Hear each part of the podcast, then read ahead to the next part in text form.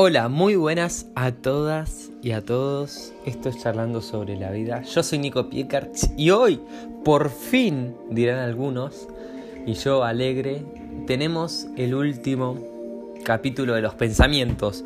Y este episodio va a hablar del pensamiento mágico. Eh, va a ser un podcast un poco corto, pero vamos a hablar de qué es este pensamiento, sus características, y aunque creas o no, todos hemos tenido este pensamiento, así que vamos allá. El pensamiento mágico confiere intenciones a elementos que no cuentan con voluntad ni conciencia propia, y a menos a una capacidad para actuar siguiendo los planes. Por ejemplo, una chica de 3 años por su corta edad cree que las olas del mar van a tratar de mojarle el pelo a ella.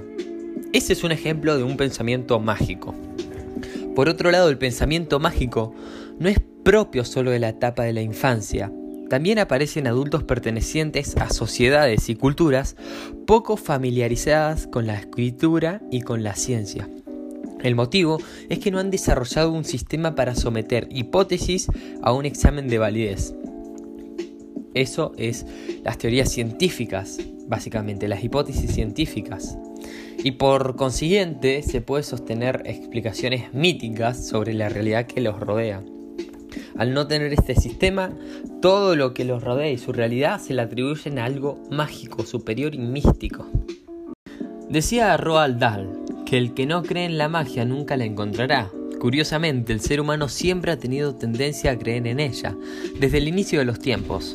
Derivado de esta fe en lo inexplicable, nos encontramos con lo que se ha bautizado como el pensamiento mágico.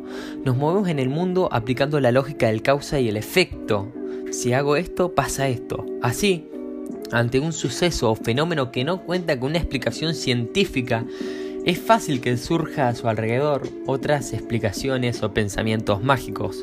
De, de, hecho, quizás este es uno de los principales motivos por los que las religiones han sobrevivido al paso de los siglos y al avance incansable de la ciencia. Tanto la psicología como la antropología consideran el pensamiento mágico como la descripción de atribuciones ilógicas a ciertas causas sin que nadie muestre una prueba empírica. Este fenómeno cobra especial relevancia cuando la persona considera que su pensamiento podría tener consecuencias en el mundo externo y real, Dichas consecuencias pueden provenir de su acción propia o de la creencia de la intermediación de las fuerzas sobrenaturales. El problema pasa cuando tenemos un pensamiento mágico, o hay personas que tienen un pensamiento mágico que creen que va a afectar su realidad actual. Ojo, echando un vistazo alrededor de las sociedades del mundo, encontramos que prácticamente todas las culturas, en todas, existe el pensamiento mágico. Ojo, es un proceso natural que tiene una más que probable base biológica. Los humanos establecemos relaciones causales en base a asociaciones y circunstancias y difícilmente son demostrables bajo la lupa de los sistemas. Encontramos ejemplos de pensamiento mágico con facilidad. Un niño que cree que si se porta mal será secuestrado por el hombre del saco o por el famoso cuco. También las danzas rituales que buscan atraer la lluvia o asignar un fenómeno atmosférico a la acción de una deidad superior. Todas esas culturas que decían que con un baile iba a venir la lluvia o distintos rituales que hay gente que incluso lo hace. Por ejemplo, yo en una época jugaba fútbol y pensaba que, que si hacía ciertas cosas iba a poder jugar mejor el partido y eran una parte del pensamiento mágico. Causas del pensamiento mágico. Dos causas principales nos ayudan a explicar este fenómeno. Una se refiere a la contigüidad entre eventos y la segunda explica por medio del pensamiento asociativo. Vamos con la primera, contigüidad entre eventos. ¿Qué es esto? Esto se refiere a la generación de determinadas asociaciones, como creer que un amigo suspendió un examen o desaprobó porque tú le deseaste con todas tus fuerzas que no aprobara. Como que algo pasó porque yo solo lo pensé. Esa es una causa. La segunda es que el pensamiento asociativo. ¿Qué pasa con el pensamiento asociativo? Consiste en establecer relaciones en función de ciertas similitudes. ¿Qué es esto? Por ejemplo, creer que el espíritu de un animal pasará por ti si te comes su corazón. Pero pese a las causas asociadas al pensamiento mágico, también hay funciones importantes en el fenómeno. Es decir, nos puede resultar muy útil en ciertas situaciones muy concretas. Hay dos cosas que tiene el pensamiento mágico y que por eso a día de hoy ah, es frecuente y se, se usa mucho. Lo primero que ayuda es a reducir la ansiedad. A veces en ciertas situaciones estresantes, con una difícil solución, asociar el evento a elementos arbitrarios aumenta la sensación de control y reduce la ansiedad. Por ejemplo, usando amuletos para luchar contra ciertos miedos.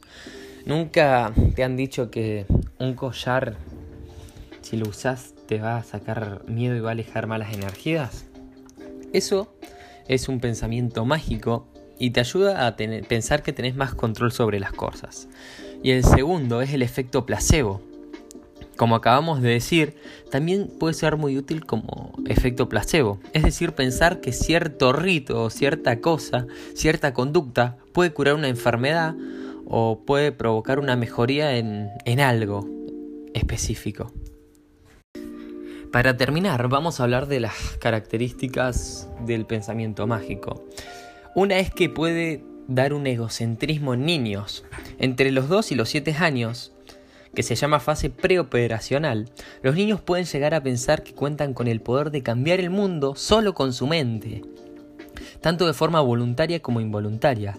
Les cuesta comprender conceptos abstractos y en el centro de su mirada difícilmente se sitúa otra instancia que no sea el yo. Piensan en ellos. Así, por ejemplo, pueden llegar a pensar que sus padres le ha pasado algo por desear un castigo para alguien. Así pues, en ciertas circunstancias los niños pueden tender a culparse de determinados hechos sin haber participado de ninguna forma en lo que pasó. No obstante, ese egocentrismo suele atenuarse, eh, atenuarse con la... Perdonen que, que me trae un poco. Básicamente esta característica dice que piensan que el mundo está alrededor y es nuestro famoso egoísmo, que somos el centro del mundo y que por desearle, desearle el mal a alguien, ellos van a pagar las consecuencias. Y se, hay veces que se culpan mucho por lo sucedido. Y esto se ve mucho también afuera de, de esa edad. En muchas edades se ve. La segunda característica es la superstición. La superstición y el pensamiento sobrenatural, tan presentes en nuestra sociedad, no dejan de girar alrededor del pensamiento mágico. El 13, por ejemplo, en nuestra cultura, o el 4 en la nipona, son números que el consciente colectivo se los asocia con la mala suerte. Así, es un dorsal que muchos deportistas no quieren llevar atrás o es un piso que muchos no quieren vivir en los edificios. Eso es una consecuencia del pensamiento mágico. El número 13, por si alguien no lo sabe, está relacionado con Judas de la religión cristiana. Eh, eh, fue el que traicionó a Jesús, si no me equivoco. Y nada, era el apóstol número 13. Entonces, se cree que da mala suerte. Eso, eso es un pensamiento mágico y es la característica de superstición. La tercera característica son los delirios. También puede aparecer en circunstancias de delirios, en contexto de psicosis y esquizofrenia. Las creencias excesivamente irracionales están muy marcadas por el pensamiento mágico. En realidad, casi podríamos observar este pensamiento mágico como una forma de defensa ante aquellos que no somos capaces de explicar. Nuestro cerebro busca una asociación que, por que sea cierta o no, más allá de eso, sirva para calmarte frente a la ansiedad que puede generarnos la incertidumbre. Esto que hablábamos antes, nos puede ayudar a calmar la ansiedad delirando, o sea, dándole una asociación a algo sobrenatural que, aunque sea cierta o no, nos va a calmar. Y para terminar, quiero dejar una frase de Christian Paolini que dice, la magia es la capacidad de pensar. No es cuestión de fuerza, sino de lenguaje. Bueno, me alegra decir que ya terminamos con los tipos de pensamiento y es algo muy satisfactorio. Eh, espero que les haya gustado estas secciones. Sé que para algunos habrá sido aburrida, sé que a otros le habrá abierto el mundo y la cabeza de una manera de decir, wow, cuántos tipos de pensamiento y cada uno con sus características y con sus propias utilidades. Así que espero que hayas podido usar algún tipo de pensamiento, te hayas hecho un poquito más consciente y hayas aprendido un poquito más. Así que yo me despido por hoy. Si te gusta no olvides de compartir y puedes seguir en Facebook, Instagram y obvio por Spotify también como charlando sobre la vida. Así que nos vemos, chao.